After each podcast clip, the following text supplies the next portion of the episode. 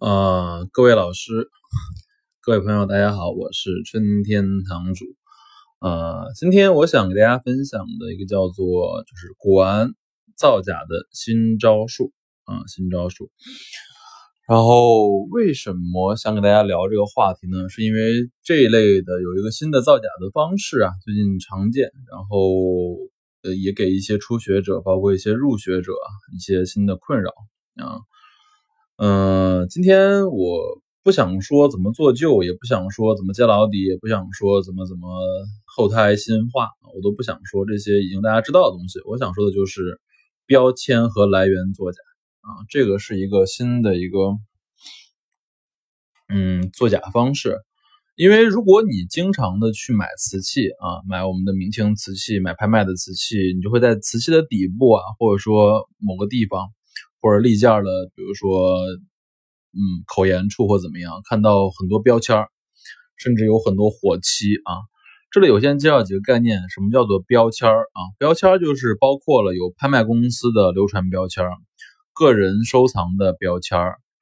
呃，文物公司的标签还有古玩行的标签这里我们简单说一下，就是因为其实现在你看到所有大拍卖行。从苏富比加士得到保利加德啊，或者到小的，比如说中汉，或者说更小的，比如说成轩或者怎么样，所有人都会在拍卖的时候做自己的标签而这个标签其实就是一张纸嘛，所以这些标签作假其实是是很多的啊。当然，他们作假标签上也也会把那个写的那些字啊，就是原来那些 lot 的号码，比如说 lot 幺零五二号的那个 lot 号撕掉或者抹去，这样你就不知道。做的更像一些，让你不知道它是从哪来的，就是这样。而个人收藏标签这边的话，其实也常见啊，也常见啊。比如说，我举个例子吧，就是克拉克呃夫妻的这个标签，我常见，我见过，在国外买东西的时候见过很多宋代的仿宋代的瓷器，下面都贴的是克拉克夫妇的收藏标签，然后 Edward 的收藏标签，都是很多著名的收藏大家的标签，然后 Marchant 的标签都见过啊，然后。这都是假标签啊，都是做一些假标签贴到上面去，贴到假东西上面。包括还有现在常见的文物公司的标签和火漆，就是比如说仿天津文物的公司的，比如说仿北京文物公司的，比如说一些新做的一些火漆啊，文物鉴定的火漆，还有一些古玩行的标签啊，这里面我也常见。比如说我自己春天堂的标签就也有会人仿，然后当然还有更大的一些古玩行了，比如说永大，就是澳门永大古玩行。包括永宝斋馆、翟老师的永宝馆都有假的标签，所以现在这个就是在假东西上贴假标签，是现在新兴造假的一个重灾区。所以我也劝各位啊，喜欢瓷器的朋友，就是我们买瓷器啊，我们确实要追根溯源，说它从哪儿来，流传地藏的这个顺序是什么样子。但是你千万不要只看这个标签，因为标签都是纸，是最好造假的东西，好吧？如果我们真的要看这个标签，你要先确认它标签是真的，这个地藏顺序是可靠的，对吧？这样才是一个比较好的一个，就是对于标签的一个理解啊。尤其是，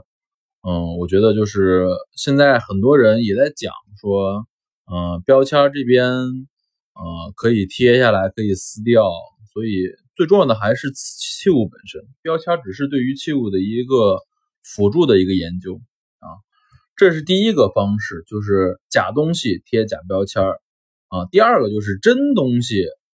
啊假瓷器贴真标签儿啊，这个是更变态的一个作假方式。呃，这个就是原来如果是用假标签儿贴到假瓷器上面，因为假标签这边的作假，因为它也有很多可以看到的一些老化痕迹的一个鉴定，比如说脱胶的胶痕，比如说那个纸张老化的痕迹，包括用笔的这个痕迹。所以也能够看到一点点，但是现在又有新的造假方式，就比如说我现在国外买瓷器，经常看到很多假瓷器上贴的是真标签啊，这个就是一个新的作假方式啊。比如我曾经在日本买拍卖的时候，买过一只北宋耀州窑瓷器的大碗，大碗非常大，口径有差不多十九厘米左右，是刻花的，非常漂亮，也做的做工也非常好。应该来说，包括它还做出了那种碎口的感觉，能看到里面是香灰胎。嗯，所以这个碗除了底部的火气稍微些有点黏，感觉过了之外，其实真的是和真品率能到达八十分以上吧。它下面贴的就是东方陶瓷协会和克拉克收藏标签这两个标签全都是真的，全都是真标签。应该是从其他那些克拉克夫妇和和那个东方印度公司上，东方陶瓷土陶瓷协会这接下来的，然后贴上面。所以在高仿这儿确实存在这种情况啊。另外，包括我去年在买北京买的一只碗吧，我不说是谁在从哪儿买的了。这个碗下面贴的这个北京文物公司和保利拍卖的标签也都是真的，也都是真的。所以这个就是一种最新的造假方式，就是在超高仿。超高仿就是说什么？就是说你这个仿数能到八十五分以上，因为大量的仿都是在三十分、四十分，但是在八十五分，就是可能只有一两个维度上稍微有显过的情况下，你再贴上这个真标签，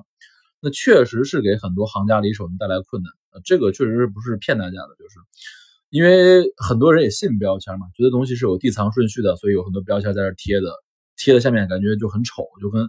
密密麻麻的。但现在确实存在在超高仿上贴真标签，而且现在也造成一个情况啊，就是真标签其实价格挺贵的啊。就比如说 Marchant 的标签，现在我看到有人买也会花四千、三千去买一个 Marchant 的真标签，包括春天堂的标签，也有人花一两百去买啊。对，但是我不会卖而已，就这样子。所以现在就看到今天来说，给大家讲就是说，呃，瓷器啊，我们在瓷器鉴定过程中一定是器物为主的啊，不管它贴的什么标签。啊，先不管标签真假，器物先要你自己过得去眼，再去追究这个标签的真假。标签如果是假东西，我认为大家就可以认为是假东西啊，这没问题。就是因为真东西上不会贴假标签啊，这是不可能发生的。只有在假东西上贴真标签，和假东西上贴假标签。所以如果一旦标签是假的，就可以认为这东西肯定是假。